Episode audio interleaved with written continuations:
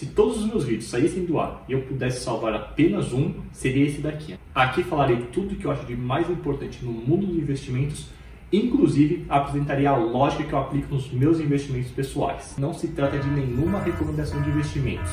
Longe disso, não é para você sair copiando. Provavelmente você não deve ter o mesmo perfil que eu, o mesmo momento de vida que eu estou passando, então não vacile de sair copiando nem a minha carteira nem de ninguém. Além disso, eu não sou dono da verdade, Cada um tem uma maneira de enxergar as coisas, e não que um esteja certo o outro errado, mas são pontos de vista diferentes. Acho que podemos aprender bastante absorvendo cada ponto de vista de cada pessoa. E aqui vou passar minha visão, espero que você tire alguns insights, aprendizados que possa aplicar nos seus investimentos ou não, e tudo bem, segue o jogo. E tudo que eu apresentarei aqui tem mais detalhes no meu e-book 8020, o Pareto dos Investimentos.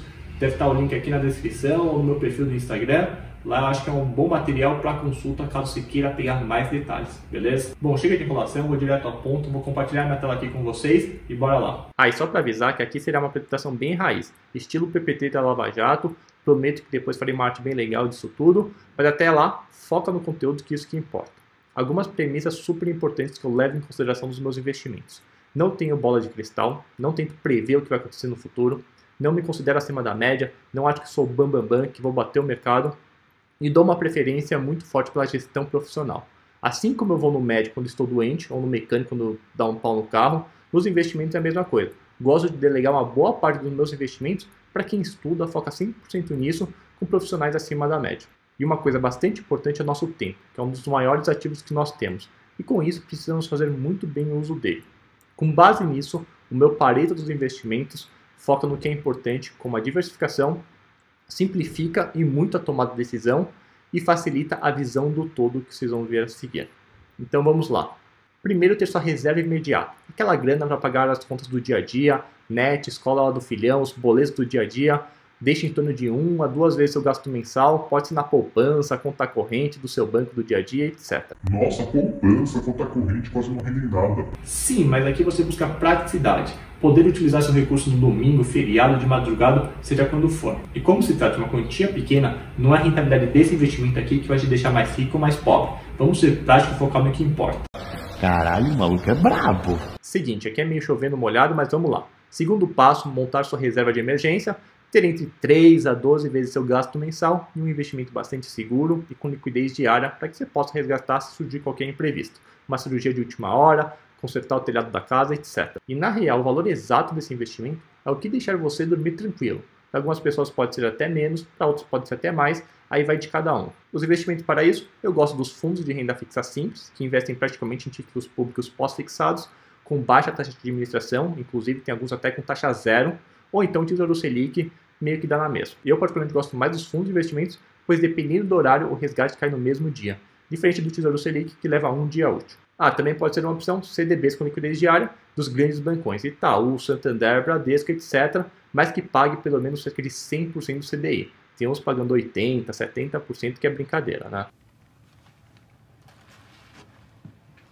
CDBs de bancos médios pequenos para reserva de emergência, eu particularmente não gosto. Apesar de ter a garantia da FGC de até 250 mil por CPF, por instituição, barra conglomerado financeiro, Saiba que esse pagamento não é no mesmo dia que é decretada a falência. Pode levar algumas semanas até meses para receber essa garantia. E para reserva de emergência, que pode acontecer amanhã ou depois de amanhã, não acho muito legal ter que esperar esse prazo, né? Sei também que tem gente que fala para colocar reserva de emergência nos fundos imobiliários. Sinceramente, gostaria de saber o que esse tipo de pessoa bebeu para falar umas paradas dessas. Que que eu bebi? Ué? Só reforçando os motivos para essa crítica, tá? Reserva de emergência, a gente não quer ter oscilação, os sobes e desces. Imagina você ficar 10 mil reais e quando for resgatar, uma semana depois, tem 8 mil. Não é legal, né? Pois é, nos fundos imobiliários tem essa oscilação. Além disso, se você vender, você terá que esperar alguns dias para esse dinheiro cair na sua conta.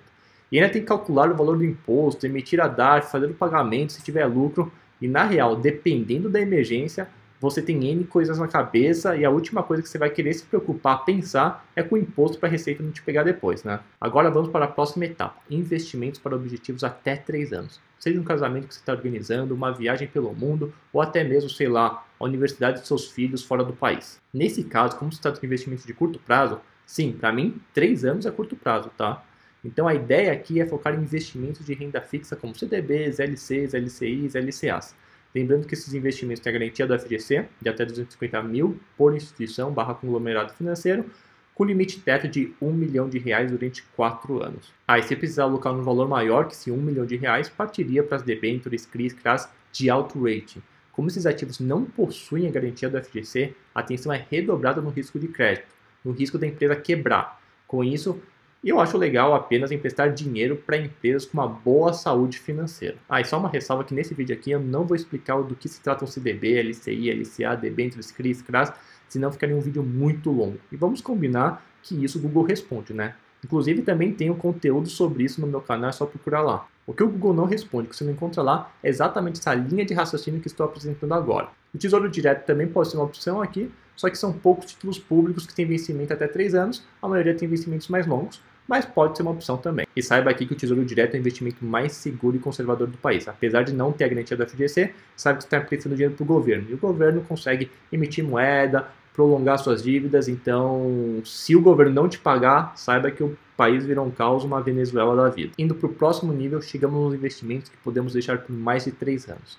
E aqui, para mim, o foco é no asset allocation, na diversificação dos investimentos em diversas categorias e classes, como renda fixa, que tem os pós-fixados, atrelados ao PCA, que é a inflação, os pré-fixados, daí um pouco mais para o risco tem os multimercados, que tem N subclasses, como os macros, trends, long shorts, quantitativos, inclusive esse último aqui tem uma preferência maior, depois no meu canal eu falo mais os motivos disso, mas então, dessa diversificação também tem a parte de renda variável, ações, tem a parte exterior, renda fixa, renda variável, dólar, ouro, etc. Quando falamos em asset allocate, é exatamente isso. E há estudos, como por exemplo da Vanguard, que mais importante do que você querer acertar o time de mercado, de quando comprar, quando vender, querer ser tipo a mãe de Iná, ou então saber qual será a próxima Magazine Luiza, o stop picking, né? É fazer exatamente esse asset allocation. Ele responde por mais de 80% dos retornos de um portfólio. Então é aquilo, né, gente? Nosso tempo é finito, precisamos alocar no que realmente importa. E aí um ponto muito importante que só tinha compartilhado com os meus clientes, mas aqui vou abrir para todo mundo, é que esse asset allocation eu fazia aplicando em diversas classes de ativos. Tesouro direto, CDBs, fundos multimercados, de ações, comprava ouro através do OZ1D, enfim, não era muito prático, digamos assim. E para muitos, principalmente para quem não é do mercado financeiro, eu sei que acaba sendo uma tarefa bastante difícil, isso porque só de categoria vocês viram que tem uma porrada, né? Só que em cada uma dessas categorias tem centenas, milhares de produtos para serem aplicados. E aí, qual escolher, né? Tá, que merda, hein? Pô, não sabia. Sei que é necessário um trabalho de estudo e acompanhamento muito intenso para poder separar o joio do trigo, uma tarefa nada fácil, inclusive para mim que trabalho nesse meio, tá? E aí tomei uma decisão tática, a estratégia continua a mesma, sempre focando nesse asset allocation. A mudança tática é ao invés de eu selecionar ativo por ativo, eu vou aplicar num único investimento que faz toda essa diversificação para mim, rebalanceamento automático muito mais prático. Se trata de um fundo de investimento, só que aqui tem uma pegada diferente dos fundos tradicionais. No fundo normal, digamos assim, meio que você compra, entre aspas, né, o jogador para jogar no seu time e aí meio que você acompanha, pois se tiver algum problema, talvez seja necessário substituir e trocar. Nesse tipo de investimento, meio que você compra um conjunto dos melhores jogadores, como também o técnico, tá? Que faz toda essa gestão. Se ele vê que um fundo rachou a equipe, por exemplo, e que não vale mais a pena aplicar, ele vai lá e troca sem você precisar ficar acompanhando. Ele faz essa, toda essa gestão. Então é uma baita mão na roda. E para quem quer uma gestão profissional, sem precisar ficar horas acompanhando seus investimentos, vale a pena consultar. Tem alguns exemplos aqui embaixo, como portfólio private, fundos DNA, fundos do VRB, esses são os que tem na XP, que é a corretora que eu sou credenciado, mas deve ter outras instituições que com esse tipo de produto também vale a pena pesquisar. Esses daqui eu sei que tem uma equipe especializada em alocação para montar esse asset allocation da melhor maneira possível, são profissionais com vasta experiência nesse tipo de trabalho, que envolve muita estatística, simulações, etc. Profissionais que lidavam ou lidam com gestão de famílias milionárias até bilionárias, então você pode imaginar o nível de serviço deles. Né? E aqui tem para todos os perfis de investidores, desde os mais conservadores até os mais arrojados. O que eu optei para mim é o mais arrojado, porque sou solteiro, sou jovem, tenho visão de longo prazo, sei que pode ter oscilação pela frente, faz parte. E também vamos combinar que hoje com a Selic em 2% acabou a mamata de altos retornos com liquidez diárias no fundo deizão da vida alto retorno com risco baixo não é mais uma realidade no nosso país aqui, né? Bom, caso você tenha interesse, acho que vale a pena dar uma googada nisso, entender mais sobre esses produtos, exceto o portfólio private, que não tem tanta informação na internet, a aplicação é só via assessor, os fundos não estão na plataforma para os clientes finais fazendo pelo aplicativo, nada disso, é só via assessor, que ele também pode passar mais informações. E também vale a pena dar uma olhada no site fkda20.com, que é um site que eu criei, que eu explico um pouco mais desse asset allocation, um pouco mais desse tipo de produto que pode ser bastante relevante é, para quem busca praticidade e uma gestão profissional. Léo fala um pouco mais da teoria de Markowitz, o cara ganhou o prêmio Nobel de Economia sobre a importância da diversificação. Uh, apresenta também o modelo Black Litterman, que veio para complementar o Markowitz. Enfim, vale o check lá só para vocês entenderem melhor disso tudo que eu falei aqui. Então, o que eu fiz recentemente, resgatei de quase todos os fundos que eu aplico, não foram de todos, porque já já vou explicar o motivo. Esperarei os títulos de renda fixa vencerem, uh, não vou antecipar o resgate, porque senão vou ter um deságio, e aí alocarei nesse tipo de produto que faz todo esse asset allocation para mim. Tudo isso pela praticidade, qualidade dos profissionais envolvidos para montar esse asset allocation, e acesso a produtos super renomados que estão fechados, inclusive para quem tem milhões, que é o caso, por exemplo, da Dynamo, Atmos, Zaratustra, entre outros que estão fechados para o público. Quem é do mercado financeiro sabe que esses gestores aí são fora de série, outro nível, um, alguns são até mais low profile, mas geralmente os caras bons de verdade não estão no YouTube, Instagram querendo vender curso, estão ganhando dinheiro de fato para a gestora, para os seus cotistas e para a equipe em si. Uma coisa que eu senti falta nesse tipo de produto que eu mencionei, do asset allocation no único investimento, é a exposição em criptoativos. Veja que eu falei criptoativos e não criptomoedas. Ou seja, é algo muito mais abrangente. Na minha visão, o blockchain veio para ficar, eu só não sei qual será o ativo da vez. Será o Bitcoin, que é o mais conhecido, ou ele será um Orkut da vida? Como não sei e acho muito difícil fazer uma análise fundamentalista, né, como a gente faz nas ações, nas empresas que têm mais dados, para mim é algo muito aleatório nesse, nessa categoria e para mim faz total sentido alocar no fundo da hashtags que me dá exposição aos principais criptoativos, cada um com seu devido peso, de acordo com sua importância e relevância. Acho que a simetria é bem favorável nesse tipo de investimento, sei que tem altos sobes e desces, altíssimo risco, por isso se trata de uma pequena parcela da minha carteira de investimentos. Outra classe que senti falta também nesse produto do Asset Allocation é o de Private Equity. Para quem não sabe, é investir em companhias de capital fechado, Hoje, no fundo tradicional de ações, ele investe nas maiores companhias do país, com capital aberto, negociado na nossa bolsa de valores. Já os fundos de private equity investem em empresas menores. Claro que o risco é maior, mas o potencial de ganho também.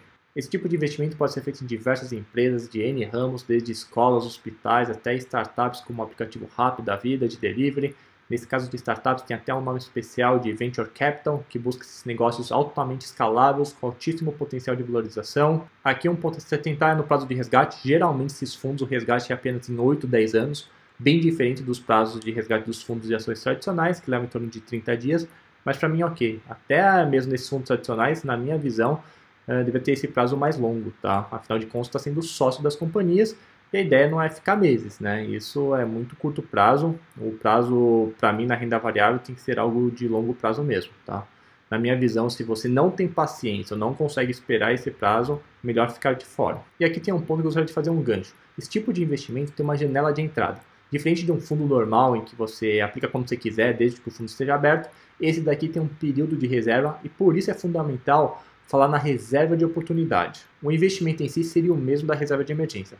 O que muda é o fim. Um é para emergência e outro para oportunidades de investimentos, como por exemplo os fundos de private equity que acabei de mencionar. E para não confundir, recomendo que não junte os dois. Coloque a reserva de emergência no investimento, sei lá, Tesouro Selic e a reserva de oportunidade no fundo de renda fixa simples, por exemplo, só para deixar bem claro que são duas coisas bem diferentes. Agora vamos para uma categoria bastante polêmica que eu chamo de a classe Síndrome do Johnny Bravo, eu sou mais eu.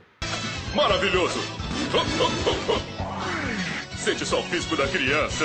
Tá, eu sou o máximo.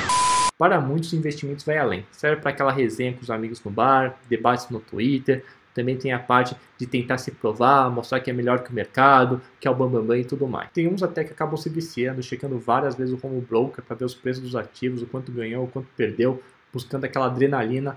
Enfim, bastante questionável esse tipo de conduta. Bom, nesse ponto eu sou totalmente a favor da liberdade. Se está afim de fazer, tudo bem. Eu só teria alguns avisos para fazer aqui. Primeiro, entenda muito bem dos riscos. Quer comprar na empresa X porque está valendo centavos, quer fazer a estratégia do pozinho, quer ficar berrando conga, conga, conga, tudo bem, só saiba dos riscos dos seus investimentos que você faz. De preferência, procure profissionais certificados que possam te ajudar nesse processo. E um ponto muito importante é ver e botar na balança a relação tempo-retorno. Veja que até chegar nessa classe do Johnny Bravo, o trabalho para acompanhar é praticamente zero. Apliquei e já era. meio que me sobra tempo para fazer o que eu bem entender diferente dessa classe aqui. Você precisa de tempo para estudar, acompanhar esses ativos, ficar lendo os relatórios, dependendo da operação, lidar com aquele do imposto de renda para a Receita Federal não te pegar depois. Será que esse trade-off, esse custo de oportunidade está valendo a pena?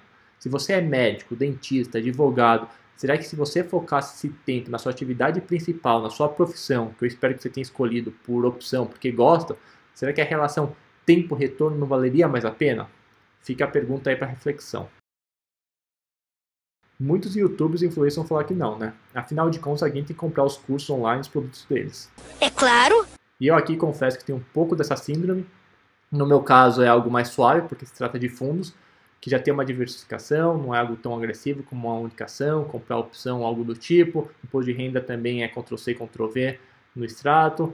Então, digamos que não é tanto tempo assim. Lembra que eu falei que eu não resgatei de tudo para colocar naquele produto do Asset Allocation? Então, alguns fundos eu mantive, como o Verde, do Luiz Stuberg, o Gavin Macro Plus, do ex-presidente do Banco Central, Arminio Fraga, Zaratustra, que é o fundo quantitativo que eu mais gosto, Forpus, fundos de ação que trabalha muito bem opções e baixa correlação com os demais da classe, Bridgewater do Rei Dalio, que eles pensam comentários, entre outros. As duas principais razões para isso são petulância minha mesmo, de querer estar em fundos que no Asset Allocation não aplica, ou então até aplica, mas eu gostaria de ter mais exposição, como é o caso do Zaratustra. Acredito muito nessa classe quantitativa, que para mim fico até mais tranquilo de saber que tem um percentual um pouco maior nessa classe. E um ponto importante desses investimentos que eu faço a parte é que eu busco fundos que se complementem bem, que têm baixa correlação entre si, ou seja, eles não andam juntos.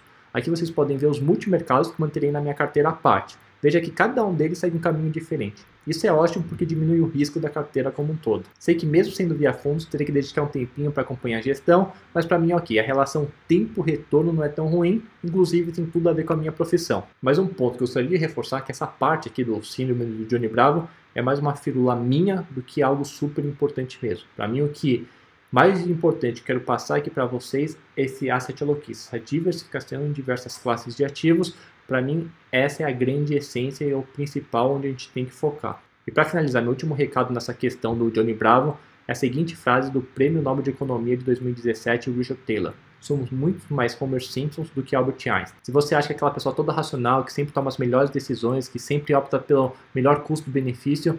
Achou errado, otário! Sinta informar, mas não é isso que mostra os estudos de economia comportamental. Tema tão relevante que não só ganhou o Prêmio Nobel de Economia de 2017, como também de 2002 com Daniel Kahneman. Provavelmente vocês já ouviram falar do best-seller Rápido e Devagar. Ele é o autor que apresenta que não somos tão racionais assim quanto pensamos ser. Temos diversos viés cognitivos, heurísticas, como excesso de confiança, efeito manada, aversão à perda, entre outros. Eu poderia ficar aqui horas falando disso, uh, mas esse não é o objetivo desse vídeo. O fato é que esses viés muitas vezes acabam prejudicando nossas tomadas de decisões. E quando falamos de investimentos, dinheiro, essa questão do emocional entra muito forte. Podemos chegar até em casos bem trágicos, como foi o suicídio que até saiu na revista Exame. Sei que é um extremo, mas é uma bandeira que precisa ser levantada aqui também. E para piorar, tem gente que sabe disso e tira vantagem dessas nossas falhas, propagandas como faça um milhão rápido, 500% em poucos dias, anos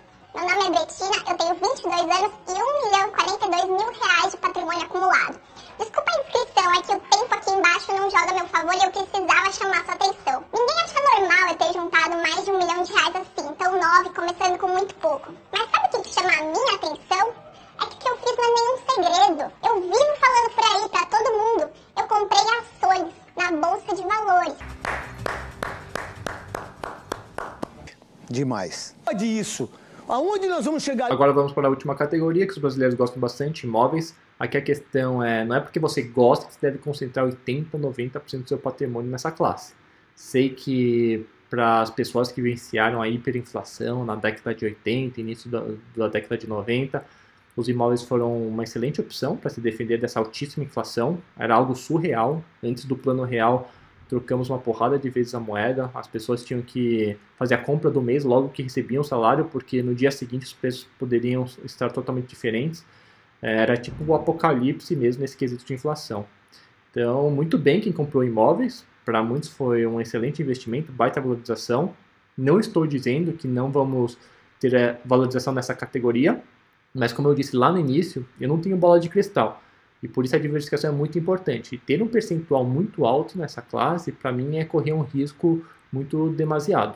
Hoje em dia, com o desenvolvimento do mercado financeiro, tantos produtos financeiros que a gente encontra, hoje a gente tem acesso às informações mais fáceis, os investidores conseguem diversificar em mais classes, como as anteriores que eu mencionei, e diminuir o risco do patrimônio como um todo. Inclusive, quem, quem tem muitos imóveis e gosta dessa classe, vale a pena considerar os fundos imobiliários, uma maneira de se expor a essa classe com algumas características interessantes. Diversificação é, nos tipos de imóveis, desde shoppings, lojas corporativas, galpões logísticos, tanto diversificação nos inquilinos também, não depender de uma pessoa só para pagar o aluguel, é, não tem imposto de renda sobre os, os dividendos, e não tem aquela dor de cabeça que quem tem imóvel sabe, né? Inquilino enchendo o saco, vazamento não sei da onde, uh, tem N coisas que, como eu falei no início, o tempo é dinheiro e às vezes a gente dedica muito tempo nessa parte de gestão, de resolver pepino, coisa que a gente poderia estar fazendo outras coisas, né? Eu aqui nessa classe aplico em fundos de investimentos, que investem nessa classe, tem toda uma gestão que escolhe os melhores ativos para mim, e o imposto de renda é bem mais simples, funciona que nem um fundo de investimentos normal, Diferente do fundo imobiliário, você aplica ativo por ativo, você tem que ter todo um cuidado especial na hora de fazer o controle de imposto de renda, calcular o prejuízo, o lucro das suas operações, para a receita não te pegar depois. Mas o principal recado que eu queria deixar nessa classe aqui é cuidado com a concentração. Vejo muitas pessoas correndo um risco que talvez nem saibam. E se o mercado imobiliário entrar em crise, eu acredito que não, tá? Mas se acontecer, as pessoas que têm, sei lá, 70, 80, 90% do total do patrimônio nesse tipo de investimento, como que vão ficar, né? Bom, finalizamos essa primeira parte aqui. Queria deixar bem claro que eu sei que a minha carteira de investimentos, seguindo esse plano, não será o investimento mais rentável do ano, que mais vai render nos últimos 12 meses. Se eu tivesse colocado tudo no ano passado, em 2020, no fundo hashtags de criptoativos, a rentabilidade seria bem maior, mas será que seria uma decisão correta? Acredito que não. Meu objetivo de investimento não é ser o primeiro na corrida de 100 metros, visão totalmente de curto prazo, mas sim chegar entre os primeiros de uma maratona em que em nenhum momento eu corri o risco de morte de ficar fora do jogo. Essa é a minha ideia. Bom, agora eu vou falar de alguns adendos importantes que vale a pena considerar nos seus investimentos. Primeiro, previdência privada. Decora aí. Se você faz a declaração completa de imposto de renda e contribui com o INSS, você pode deduzir até 12% da sua renda bruta tributável anual aplicando em um PGBL. Caso você queira aplicar um valor maior do que esses 12% ou não se encaixe nesse grupo que eu acabei de mencionar, vale a pena ir para o VGBL. Daí você pode se perguntar por que eu aplicaria numa previdência privada se eu não tenho esses benefícios dos 12%. Motivo número 1: um, previdência não tem come cotas, que é aquela antecipação do imposto de renda que tem na maioria dos fundos de investimentos, exceto de ações e os isentos. Motivo número 2: o imposto de renda, caso opte pela tabela regressiva, depois de 10 anos pode chegar a 10%, menos do que os 15% da maioria dos fundos de investimentos e dos ativos de renda fixa, como a gente encontra no Tesouro Direto e CDBs. Motivo número 3: não entra no inventário. Os beneficiários recebem o valor em menos de 30 dias. E também, por enquanto, não precisa pagar o ITCMD, o Imposto de Causa-Morte e Sucessão, que varia entre 4% a 8% dependendo do estado. Sei que alguns estados estão com alguns casos querendo cobrar, mas ainda não é nada oficial. E devido a essa vantagem, eu particularmente procuro ter entre 10% a 20% do meu patrimônio total nessa classe, pensando em sucessão mesmo, Uh, olha que eu nem tenho filhos ainda. Se acontecer alguma coisa comigo, vai tudo para minha mãe, que está bem mais tranquila financeiramente do que eu. Mas enfim. Aqui quem já passou por inventário, né, sabe o quanto que é demorado, chato e burocrático e custoso isso tudo, né? Porque não só tem o ITCMD, mas também os gastos dos advogados, papeladas, enfim. O quanto a gente conseguir simplificar para os sucessores, que geralmente são pessoas que a gente gosta, ama, melhor, né? O momento já vai estar pesado com a perda, imagina se defrontar ainda mais com problemas financeiros nesse momento tão difícil. Ah, e um adendo super importante é que na previdência tem o risco da seguradora, tá? Diferente dos fundos em que o investidor é o cotista, na previdência o cotista é a seguradora. Então, se você tem um percentual muito alto em previdência, tem entre 80, 90 uh, nesse tipo de investimento, porque já tem idade para pensar em sucessão, para facilitar isso tudo, veja se você consegue diversificar nas seguradoras porque a gente nunca sabe, né? Vai que uma seguradora acaba quebrando e aí o prejuízo acaba sobrando para o investidor. E falando sobre os planos de previdência privada, há produtos que eu apresentei que fazem esse asset allocation também, num único investimento, então segue a mesma linha de raciocínio. Antes de finalizar a previdência aqui, você que é funcionário ou CLT, veja se sua empresa não tem um benefício de previdência interna. Sei que muitas empresas têm um benefício que funciona mais ou menos assim. Você aplica na previdência, na empresa um valor X, geralmente tem um valor limite, né, um percentual do seu salário, e a empresa coloca outro X. ou seja, um rendimento de 100% logo de cara. Isso você não vai encontrar lugar nenhum. O rendimento da Previdência pode ser até meia boca, né? O, do, do, mês a mês, você vai vendo a rentabilidade, mas se benefício logo de cara, a contrapartida da empresa é espetacular. Para mim é outro investimento must have, se você tem a possibilidade de, tem que entrar.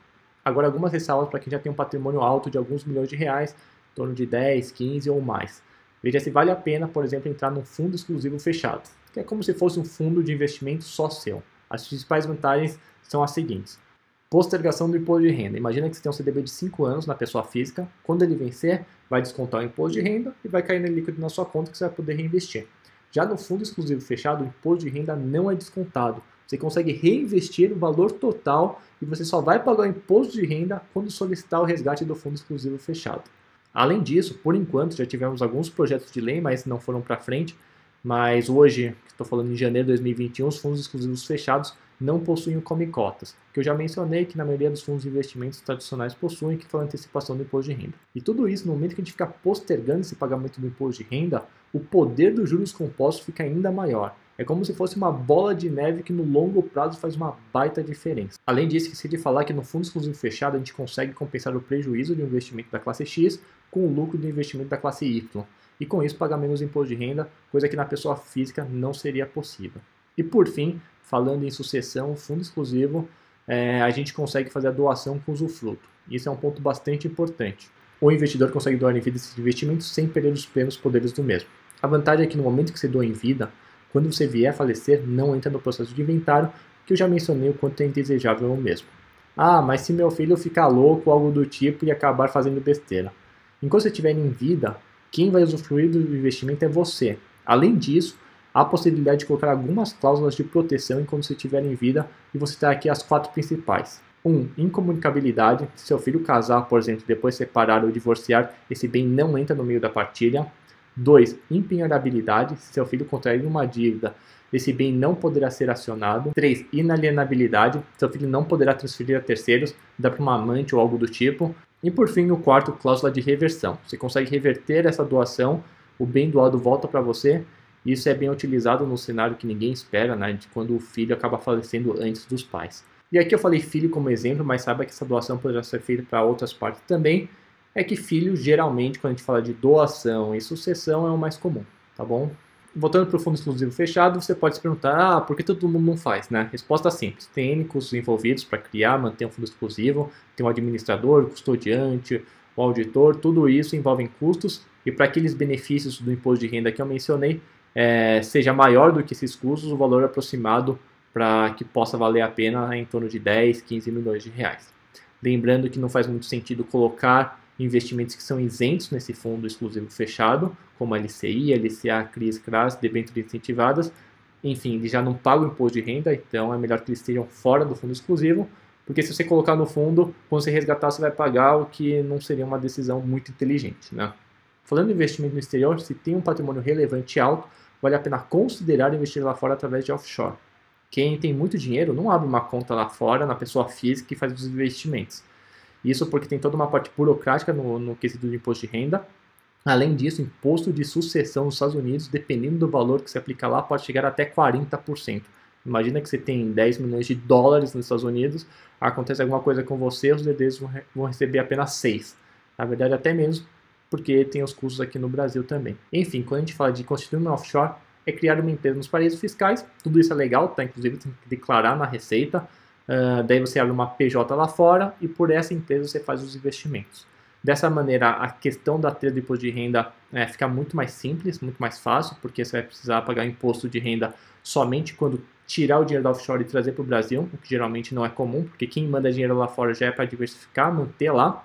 E sobre a questão de sucessão, é, como quem morre é a pessoa e não a empresa, a empresa continua, então você não precisa pagar imposto lá fora, apenas aqui no Brasil.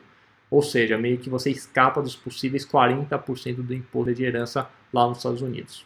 E falando agora de imóveis, a paixão dos brasileiros, caso você tenha muitos imóveis esteja na pessoa física, no seu nome, considera a possibilidade de constituir uma de uma PJ em que você passa os imóveis para o nome dela. Vantagens, na pessoa física, o imposto de renda no aluguel pode chegar em torno de 27,5%, na hold o imposto seria praticamente a metade.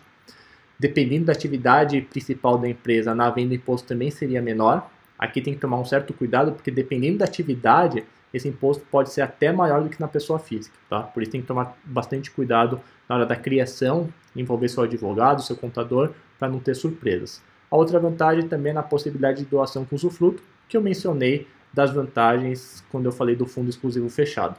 Então tem N vantagens, lembrando que para fazer isso tem todo um custo inicial de contratos, advogados, dependendo do caso pagar o ITBI, Todo mês vai precisar pagar um contador para calcular os impostos, os pisos, confins, os impostos trimestrais. Ou seja, se você recebe um valor muito pequeno de aluguel, talvez não valha a pena. Mas se você recebe um valor razoável, vale a pena considerar sim nessa, nessa questão, tanto de imposto, mas também na questão de sucessão. Mais uma vez, esse tipo de estrutura é de extrema importância envolver outros profissionais, como contador e principalmente advogado, tá? Toda essa parte de cláusulas e tudo mais é algo muito particular, cada família tem suas particularidades e isso tem que ser levado em consideração na hora de montar a estrutura em si, tá? De preferência profissionais de confiança, pois se trata de algo super importante e delicado. E agora, para finalizar, um último assunto, eu sei que é um tema bastante delicado, que pouca gente gosta de falar, mas é algo de extrema importância e algo que também me preocupa, que eu vejo que muitas pessoas acabam correndo um risco bem alto, não sei se é por preconceito, por cultura, por falta de informação, que é o tal do seguro de vida.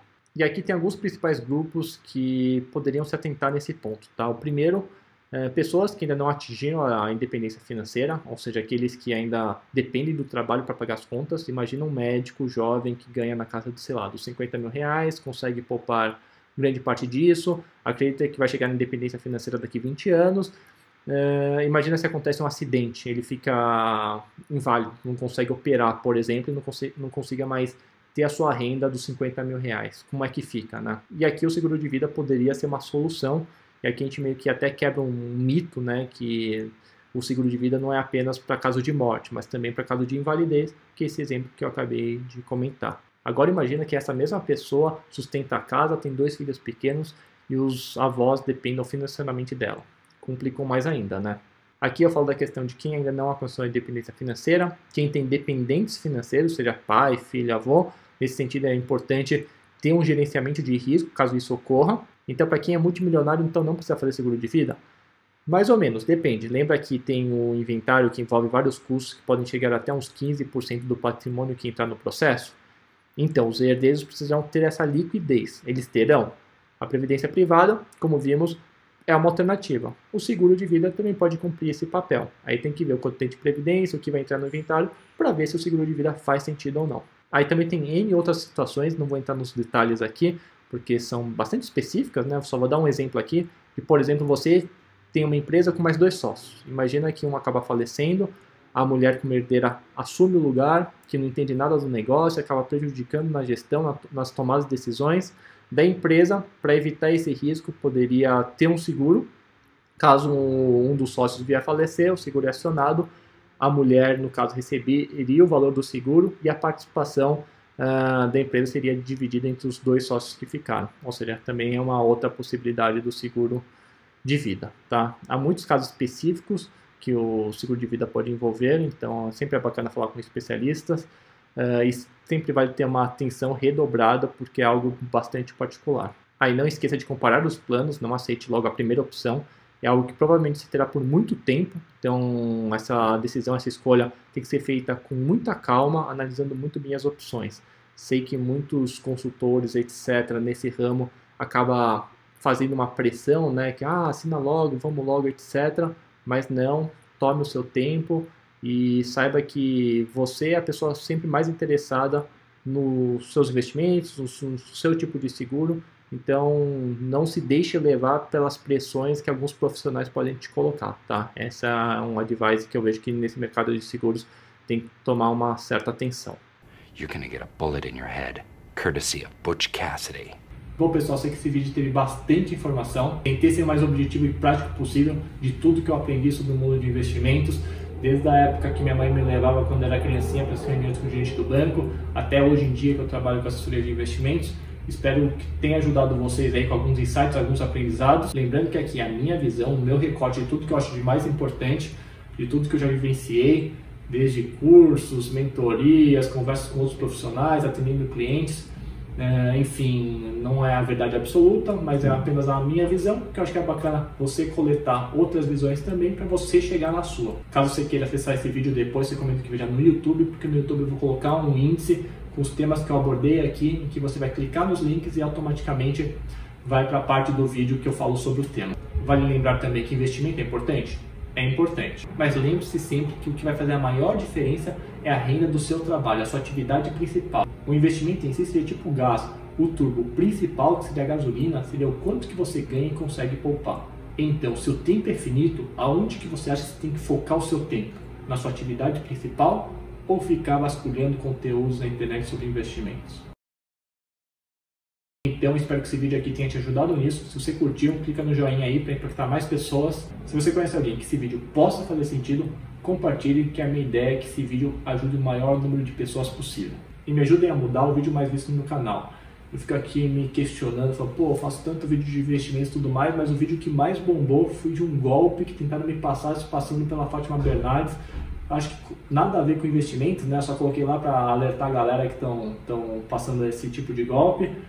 E uh, nem se compara o conteúdo dele com esse daqui. Então espero que esses vídeos que eu estou passando de fato conteúdo tenham mais views do que as zoeiras aí do dia a dia que a gente encontra na internet.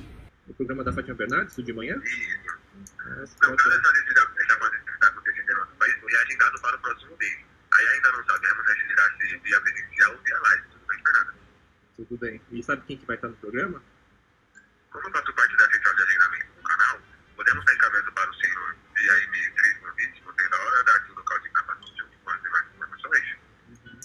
Mas é, é, no Rio, não é? A Globo. Eu sou de São Paulo. Vocês vão arcar com, com a passagem? Como que vai ser o transporte? Quando eu disse para o senhor, o senhor foi contemplado com o convite. Então é tudo sobre a gente que faz tudo, tudo bem? O senhor, como eu disse para o senhor, o senhor foi contemplado com o convite no nosso canal, tá bom? Tá, então vai ser tudo pago, certo? Isso, vai ser tudo grátis, tudo bem? Mas pra, eu só ando de primeira classe. Vocês vão pagar a primeira classe também? Mas até limusine, se o senhor quiser vir pra cá, tudo bem? Limusine? Limusine, champanhe e piroga pra você, filha da puta. Que deselegante. Totalmente né? deselegante. Bom, é isso. Se você chegou até aqui, parabéns. Você é um guerreiro, uma guerreira, porque não é qualquer um que assiste um vídeo denso como esse, tantas informações. Então, toda a sorte do mundo aí nos investimentos para você. Qualquer dúvida, sugestão, feedbacks, coloca nos comentários aí. Vou procurar responder todos. Muito obrigado. Até mais.